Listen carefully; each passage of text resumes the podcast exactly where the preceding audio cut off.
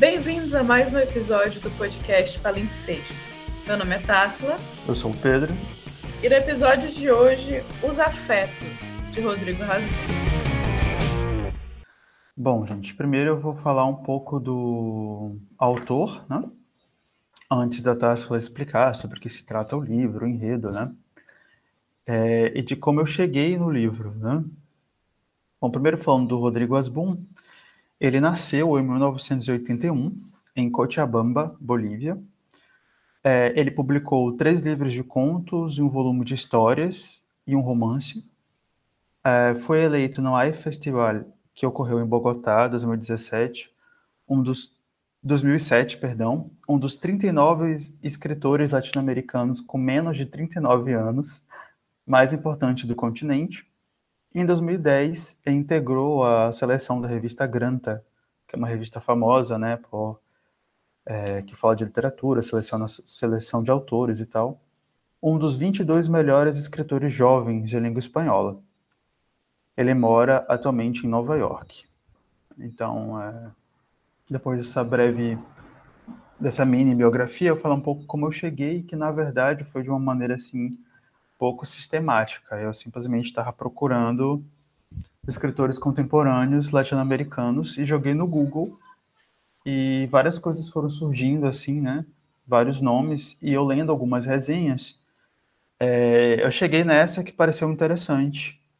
É, eu tenho um pouco de fraco por histórias de, de sagas familiares, não sei o quê. E é bem um tipo de história é, comum, né, de escritores latinos, escritores brasileiros também, né? Então, eu me interessei e, e deixei esse, esse livro ali num certo limbo, numa lista guardada, até que veio a oportunidade de jogá-la no grupo da gente, do Palimpsesto, e foi é, aceito. Bom, a gente já começa aqui vendo qual a importância do meu professor de espanhol, porque eu já chamei o, o, o autor de Rodrigo Rasbun e Pedro chamou de Rodrigo Asbun. No caso, Pedro é meu professor de espanhol, então eu já comecei passando vergonha. Né? A gente passa um tempo sem gravar episódio e eu já começo passando vergonha. Não, eu imagino que seja Asbun, né? Pela, pela pronúncia espanhola do H e tal, que não tem. Mas pode ser Asbun você também. Ouve, você ouve sobre literatura e também aprende espanhol. No caso, é, o livro, como o Pedro já falou, foi sugerido por ele. Ele é um livro curto, ele tem só 125 páginas e ele foi publicado no Brasil pela editora Intrínseca, com a edição do José Geraldo Couto. E ele é um livro que, falando especificamente do enredo, ele vai falar do destino da família Ertrel, que é, também é um sobrenome que eu jamais, durante o livro todo, consegui entender como é que a gente pronuncia mas vai falar do destino dessa família desde os anos 50, né? A Intrínseca, ela tem um, um, um enredo, um resumo aqui que eu vou compartilhar uma parte para vocês. Ela diz que uma peculiar família de desbravadores decidem se exilar na Bolívia depois da derrota da Alemanha na Segunda Guerra Mundial. O desejo de aventura do Hans, que é o patriarca, e que foi cinegrafista na, da alemã Leni Riefester, que também não sei falar o sobrenome, o leva a arrastar a esposa e filhas em expedições em busca da cidade inca de Paititi, escondida na selva amazônica. Essa ânsia pelo desconhecido, com toda a sua imprecisão e loucura, contagia as meninas de diferentes formas. Mas será a Mônica, a mais velha e mais audaciosa das três, a única a herdar o caráter inconformista do pai. Só que com um objetivo bem diferente, né? Aqui no enredo no, do, da intrínseca diz que, inclusive, é um objetivo muito mais temerário. Então, é um romance intenso, ele tem sua beleza, e no final da, do enredo disse que os afetos evidencia como é possível estar ao mesmo tempo perto e distante daqueles a quem somos ligados pelo sobrenome e pelas memórias compartilhadas, e também como essas memórias nem sempre são um terreno seguro. Pois é, gente, assim, é, esse foi mais um livro, né, do nosso grupo e, assim, eu sabia um pouquinho dele antes de ler, né, eu sabia dessa questão que a Tassila acabou de falar, da questão de uma família alemã, Né? E para mim um ponto que fui migra para Bolívia e para mim foi um ponto positivo porque eu não conhecia literatura boliviana, apesar de gostar de literatura latino-americana em geral. A gente sabe que tem um, um certo uma certa hegemonia cultural de alguns países, né? É, por exemplo, se lê muita literatura argentina, se lê muita se lê literatura chilena, mexicana, mas há outros países que parecem estar ali na periferia da literatura latino-americana, do, do, nosso ponto de vista, né? Ponto de na vista verdade, assim, brasileiro. Eu, eu acho que essa é uma das coisas, já fazendo propaganda do, do Palimpsesto, eu acho que é uma das coisas que atende muito bem a nossa proposta, porque sempre recordando onde a gente começou, nós já lemos literatura sul-coreana, já lemos literatura africana, já lemos, sabe? A proposta é sempre é, fazer essa tour em volta do globo e a gente acaba sempre saindo da zona de conforto. Então, eu nunca tinha lido uma literatura sul-coreana, como agora provavelmente também nunca li uma literatura boliviana, e acaba até então sendo sempre uma surpresa boa, né? Uma experiência interessante. Isso. E, e, a maioria são autores contemporâneos, jovens relativamente, né? O que dá ainda um outro, um outro aspecto.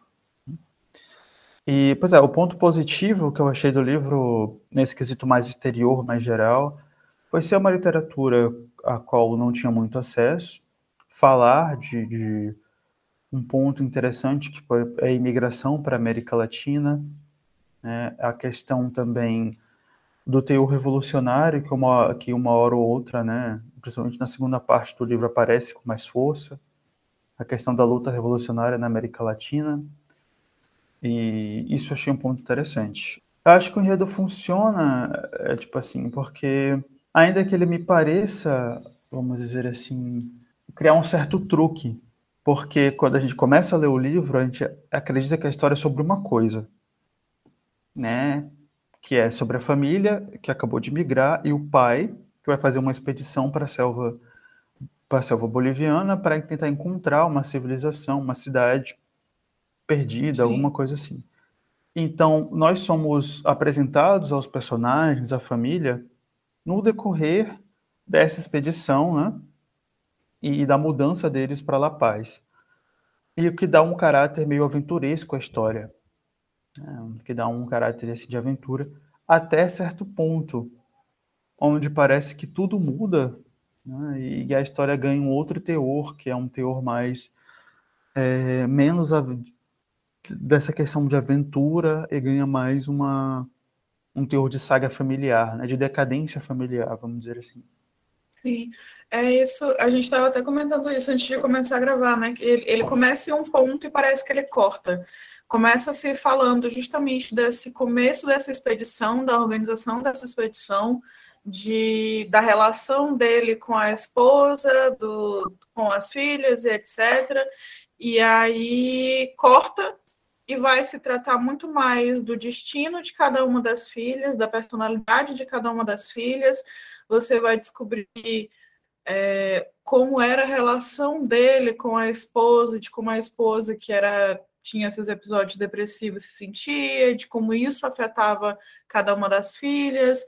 É, a gente fica na. Eu, pelo menos, como leitora, fiquei na expectativa do que, afinal de contas, aconteceu na expedição. A gente acaba sabendo, e aí, né, o um negócio leve do spoiler. Alerta spoiler! Que a expedição acabou fracassando, mas mesmo que a expedição tenha fracassado, você começa numa, numa vibe de aventura e você tem a impressão de que você vai continuar naquilo. Que você quer saber a história daquela expedição fracassada, sabe? Do, dos detalhes que aconteceram por ali, das aventuras que aconteceram por ali. E não é isso que acontece. Corta-se para ver a decadência e, e, o que acontece com cada uma dessas pessoas. Então, é, talvez a expectativa seja colocada no começo no lugar errado e, no, enfim, não seja atendida ao, ao, decorrer do livro, nesse sentido. Eu entendi o que ele quis fazer, né? Pelo menos eu acho que eu entendi, que é tipo mostrar essa questão mesmo humana, que é Sim. que muitas vezes o as nossas projeções, as nossas ideias, elas afundam, elas fracassam e a gente precisa ir readaptando as coisas, né? E precisamos ir tanto que a maioria dos personagens ele muda de perspectiva, eles mudam de perspectiva. O pai de aventureiro, o cinematógrafo, ele passa a morar numa fazenda, vira um senhor de fazenda, né? A filha Sim, tem um viés psicológico, né? Isso, e tipo, é como se o livro tentasse mostrar através desse contraste entre o começo aventure, aventuroso, aventuresco, sei lá, e o meio e o fim que são apagados, assim, né?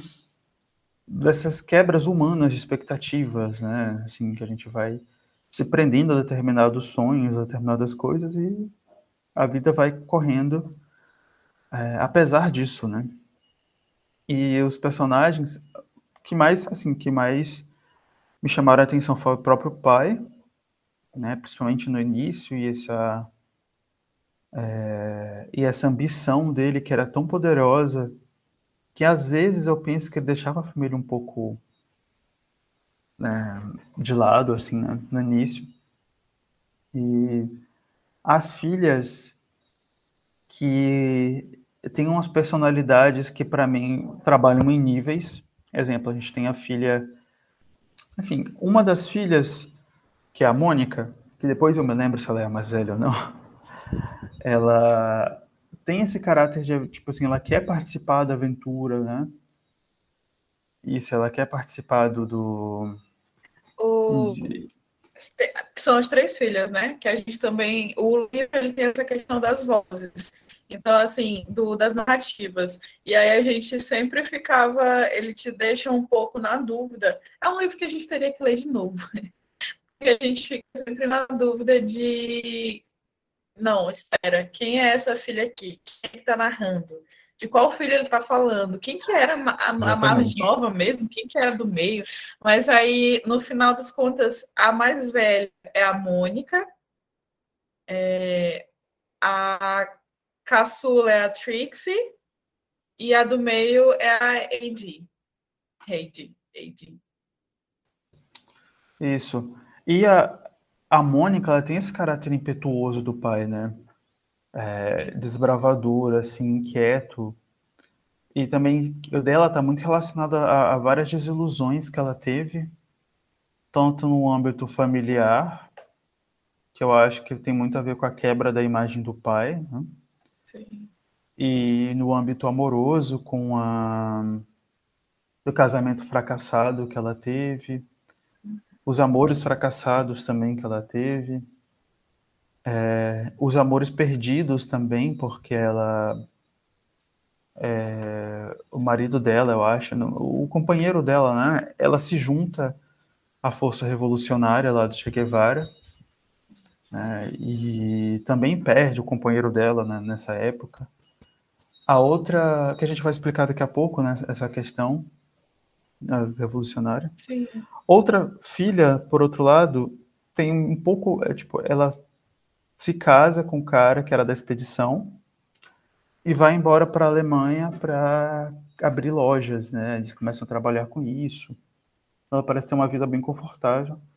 E a outra, que é a mais nova, ela me parece assim a própria e não é à toa que ela tem mais voz no fim da história, ela me parece a menos, a mais apagada das personagens.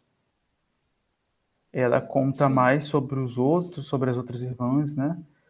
O máximo que ela nos conta de coisas emocionantes que acontecem na vida dela é dor de estômago frequente e outras coisas prosaicas, assim, né? E, ironicamente, ironicamente não, mas é que mais teve proximidade, assim, com a mãe, né? Eles têm aqueles trechos em que ela fala de uma relação íntima com a mãe, embora talvez bem silenciosa, é, em que elas sumavam muito juntos, né? Ela, ela que é a Trixie, acaba sendo uma, ela acaba solteira, é, numa vida bem pacata e fumando muito, muito, muito, muito. Então cada uma acaba sendo tendo um destino bem diferente o a, meio que aí já acaba sendo empresária com várias lojas e etc. É, enquanto a outra acaba ficando com os restos da família. Ela é, ela é mais apegada ao que sobrou da família, como a casa, como, enfim, os objetos mesmo. A mais apegada à memória da mãe e menos conquista coisas na vida. Isso. Ela parece que vive numa espécie de marasmo, né? Uhum. É, de fazer sempre as mesmas coisas. Ela parece, assim, apesar de ser a mais nova, parece a mais envelhecida nesse sentido, né? É, de estar apenas esperando um final como a própria história da família, né? Ela parece mimetizar o destino da própria família, o destino da própria casa. O que me chamou a atenção com relação à Mônica, eu estava conversando com o Pedro antes da gente começar, porque mais uma vez a gente liga aqui o equipamento para gravar, a gente fica conversando sobre a obra e a gente acaba basicamente gravando um podcast antes de começar a gravar o podcast, é, é que ela puxa o ele puxa a questão da metaficção historiográfica. Fala sobre quando a história ela se ancora em fatos é, fatos históricos. Então, por exemplo, é uma história ficcional que vai, por exemplo, acontecer depois da Segunda Guerra Mundial, né? E aí vai se ancorar nos fatos de uma Bolívia após a Segunda Guerra Mundial, os fatos políticos de uma Bolívia após a Segunda Guerra Mundial. E aí vai ter os fatos históricos de Che Guevara, e aí, sabe, várias questões assim. Então, a, a, a trajetória ficcional vai se ancorar trazendo à tona fatos que de fato aconteceram, fatos históricos. E aí, numa dessas questões de trazer fatos históricos, muitas vezes no, durante a leitura a gente pegava, a gente se pegava procurando. Nossa, mas então ele está dizendo aqui que uma das irmãs teve uma relação, uma relação de estar relacionada ao Che Guevara. E aí, nas pesquisas, eu achei que a Mônica, ela foi, ela foi uma personagem que de fato existiu.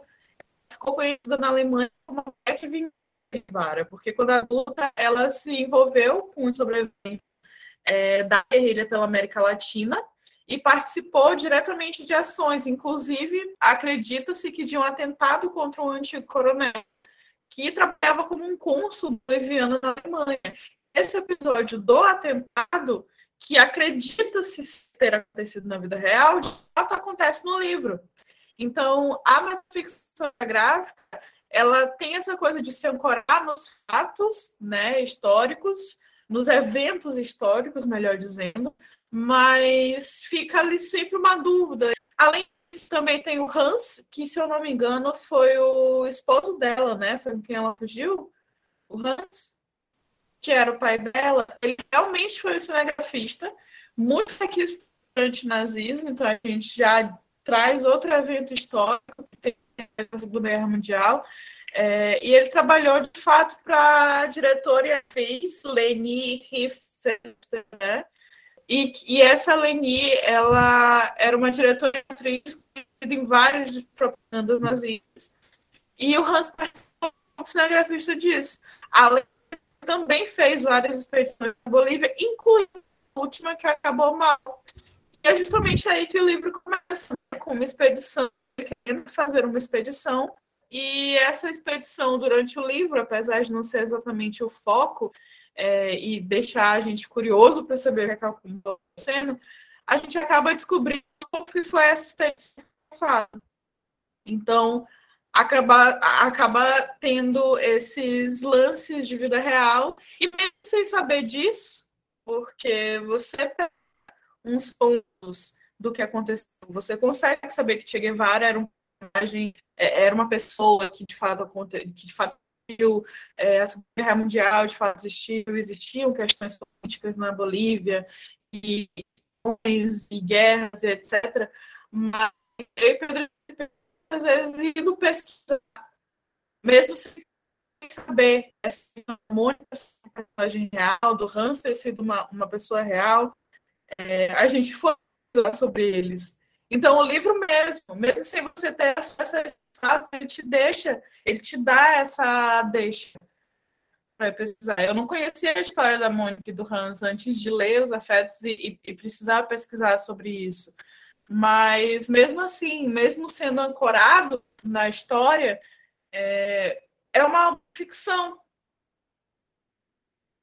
Pois é, nesse sentido, eu acho que a Mônica, ela parece a única que de fato fica, fica presa né, né, nessa questão da, da aventura, do lado impetuoso, justamente por conta de, dessa questão da guerrilha e outros. Ao mesmo tempo que é. pode ser que ela fique assim também, né? Pela própria falta de expectativa da vida dela. Sim. É, é a que mais parece com o pai, é a que mais tem com ele. Isso, ela mais parece. E, e, e, por exemplo, ela passa por vários, talvez seja das irmãs, que passe por mais metamorfoses. A gente sente desde o início que tem alguma coisa latente nela, né? Como, tipo lá, um fogo baixo que vai cozinhando ali. Ela vai para aventura, quer ir muito para aventura, depois fica ali de olho no cara, né, lá da expedição, ela fica meio que numa rivalidade com a irmã, com a outra irmã, sobre as atenções desse cara, ou seja, ela vai despertando pro lado ali amoroso, lado erótico. Depois de um tempo, que é quando eles já estão de volta La Paz, ela se casa com um cara que ela não ama, com uma pessoa que é completamente sem graça, né? É uma pessoa que parece que não, não tem prazer por ela, não gosta dela direito. E ela acaba assumindo um papel por um breve tempo de uma mulher casada que tenta ser é, conformista, conformado com seu destino. E também entra num certo flerte com o irmão do marido, né? Exato. Sim, sim. É, tem até uma parte do, do livro que, lembrando que, bom, isso aconteceu ali nos anos 50, Segunda Guerra e tal, e é uma época em que mulheres casadas tinham um papel diferente do atual, né? Embora algumas continuem tendo. Mas tem todo um contexto de misoginia, machismo, etc. E tem um trecho do livro que fala assim: nada incomodava mais Mônica que a servidão. Era a servidão justamente o que, o que renovava nela a necessidade de lutar. Então, todo o fogo baixo que leva para o momento em que ela acaba abandonando tudo e se dedicando à, à guerrilha, né? Contrariando tudo que todo mundo queria para ela, digamos assim. Isso. Ela é, até o próprio amante, né, que é o marido, que seria o irmão do marido, para ela foi indiferente depois, já que ela conseguiu aí uma espécie de destino maior, que era lutar pela por essa questão revolucionária. Então a vida dela né? até o fim, que a gente não sabe como foi exatamente, né? Se ela morreu, dá a entender que ela pode ter morrido no fim, quando, né, no fim do livro, mas não Sim, há um, quando, uma, um... quando acontece o atentado, né, ao cônsul. Isso não é de fato. Não, acontece o atentado, ela volta para Bolívia, fica escondida. E no fim do livro, o pai, é, lá na, na, na, fazenda, lá, né, onde ele mora, ele já está com a irmã mais nova, só ele e ela, só ele e a irmã mais nova lá, ele pede para cavar um buraco. Ah, sim, sim. Né? Hum. O livro acaba com dois operários cavando um buraco e ele para ele enterrar alguma coisa que uhum. pode ser os restos mortais da Mônica. Uhum. Tá? Só que a gente não sabe exatamente se é ou não. E é muito interessante porque o livro, de certa forma, dá esse tom, né? De indiferença. Tipo, esse personagem, que é o personagem mais impetuoso, que tem um destino supostamente mais grandioso da família. É, não se sabe o que aconteceu com ele. Pode ser agora só um restos mortais enterrados numa vala, ou não. Né? Para mim, a cena final ela é muito emblemática. Os momentos finais do livro, que mostra esse ato quase exterior à história, que são esses dois homens cavando buraco lá, né? E a imagem da sala do pai com as fotos das expedições todas empoeiradas, a foto das crianças jovens todas empoeiradas. Você quase não dá para ver quem é que está na foto. Então, para mim, isso foi muito emblemático assim do próprio desenvolvimento da história, né? Lembrar, afinal de contas, o, o título, né? O título é sobre os afetos, mas é, as, as variadas formas dele, pelas quais as, a, as pessoas demonstram afeto, as coisas pelas quais as pessoas demonstram afeto, ou sentem, ou, enfim. Isso como isso muda, né? Os afetos mudam, principalmente no caso da Mônica. Mudam, próprio... mudam a forma deles ao longo do tempo e mudam as pessoas que sentem ele. Isso, e não é só o afeto no sentido de sentir afeto por outro, né? Tipo assim, amorosamente falando, mas os afetos em relação à própria afetos em relação a ideologias, a destinos que a pessoa traça, né? Ser apegado ao seu próprio projeto de vida. Então, eu penso que também tem esse ponto. O pai, por exemplo, é, um, é um, uma ideia clara disso, né? Ele era obcecado por essa expedição no início, depois, é, depois que sofreu um acidente lá, que perdeu a filmagem, ele passa a ser uma outra pessoa, ele vai para pega, vai constrói uma fazenda que se chama Dolorosa e que vive como um senhor de terras normal lá, né? Tipo, e, e não quer nenhum deixa... tipo de aventura lá dentro. É, isso, abandona a filha, as filhas e a mulher para se, se casar com uma, uma moça que também estava na expedição, né? Muito volátil essa questão dos afetos no livro, né? E como eu disse, a menos volátil é a filha que fica lá, mais nova, né? É isso. Oi, gente. Aqui é a Patrícia, a editora do podcast. Eu sei que a Tássila costuma fazer o encerramento dos episódios, mas dessa vez o áudio estragou. Então, eu vim fazer isso. Se você gostou do episódio, nos siga nas redes sociais. No Instagram, nós somos arroba Nosso clube de leitura funciona todos os domingos às 10 da manhã e nós vamos começar um novo ciclo de leitura em breve. Então, seja bem-vindo. Entre no nosso grupo do Telegram, que fica na bio do Instagram, e é isso. Como sempre, um surto de cada vez.